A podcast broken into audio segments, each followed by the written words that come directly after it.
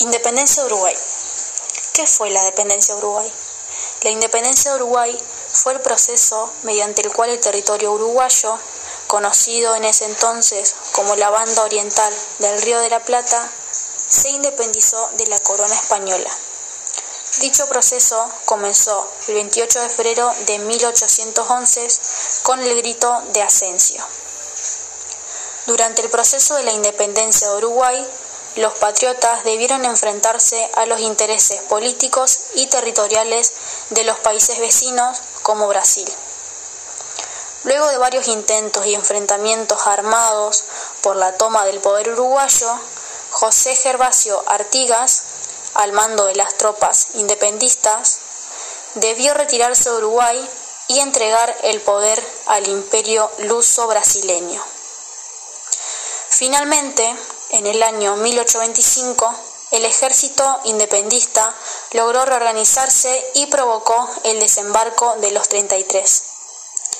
Al mando de Juan Antonio Lavalleja consiguieron desalojar a los portugueses del poder político y comenzaron a fortalecer un Estado independiente. Proceso de independencia de Uruguay. El proceso revolucionario se inició el 28 de febrero de 1811 con el llamado Grito de Ascenso, realizado por Pedro Viera y Venancio Benavides. El 11 de abril del mismo año, Viera y Benavides solicitaron ayuda a Buenos Aires, acudiendo al general Artigas, quien emitió la proclama de Mercedes, comunicando que la Junta mandaría dinero, municiones y 3.000 hombres en aporte al proceso independentista. Las tropas libertadoras se movilizaron hacia Montevideo, donde se llevó a cabo la Batalla de las Piedras, el 18 de mayo del corriente año. Allí, Artigas logró un importante triunfo frente al ejército realista.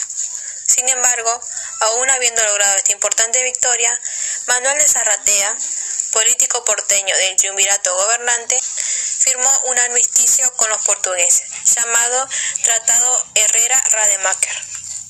En dicho tratado le entregó el mando de la banda oriental, a cambio de apoyo en la independencia de las provincias del Río de la Plata. Por consiguiente, Artigas se vio obligado a retirarse de Montevideo, en el conocido hecho histórico del éxodo del pueblo oriental. Pero Artigas y sus tropas intentaron retomar Montevideo, logrando solo temporalmente sus objetivos, hasta ser derrotados por el ejército luso-brasileño en la batalla de Tacuarembó en enero de 1820. Desde esa fecha, la banda oriental se denominó Provincia Cisplatina. En 1825, cinco años después, ocurrió el llamado desembarco de los 33, cuando un grupo de patriotas, liderados por Juan Antonio Lavalleja, lograron desalojar Montevideo de los portugueses. El 28 de agosto de 1828 se firmó la Convención Preliminar de Paz, con la que se consolidó la banda oriental como un Estado independiente, haciéndose llamar Estado Oriental del Uruguay. Luego, el 18 de julio de 1830, se promulgó la primera Constitución Nacional y Fructuoso Rivera fue electo presidente.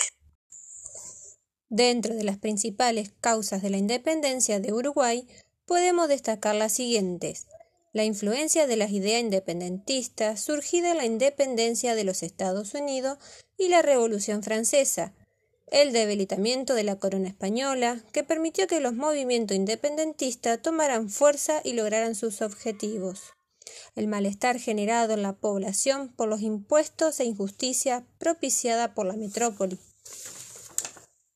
los conflictos por intereses territoriales con Portugal y el Imperio de Brasil.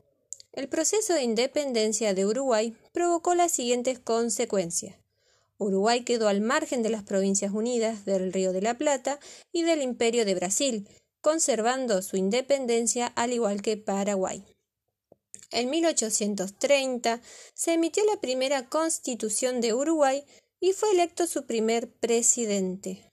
La inestabilidad política de la región dio lugar a la creación de dos partidos predominantes, el Partido Blanco y el Partido Colorado, los cuales se enfrentarían más adelante en guerras civiles por el gobierno.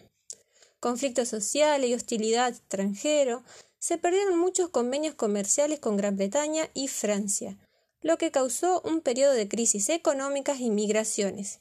En 1839 sucedió la Guerra Grande por conflictos extranjeros y problemas políticos internos, Luego de la independencia, la guerra se extendió hasta el año 1851.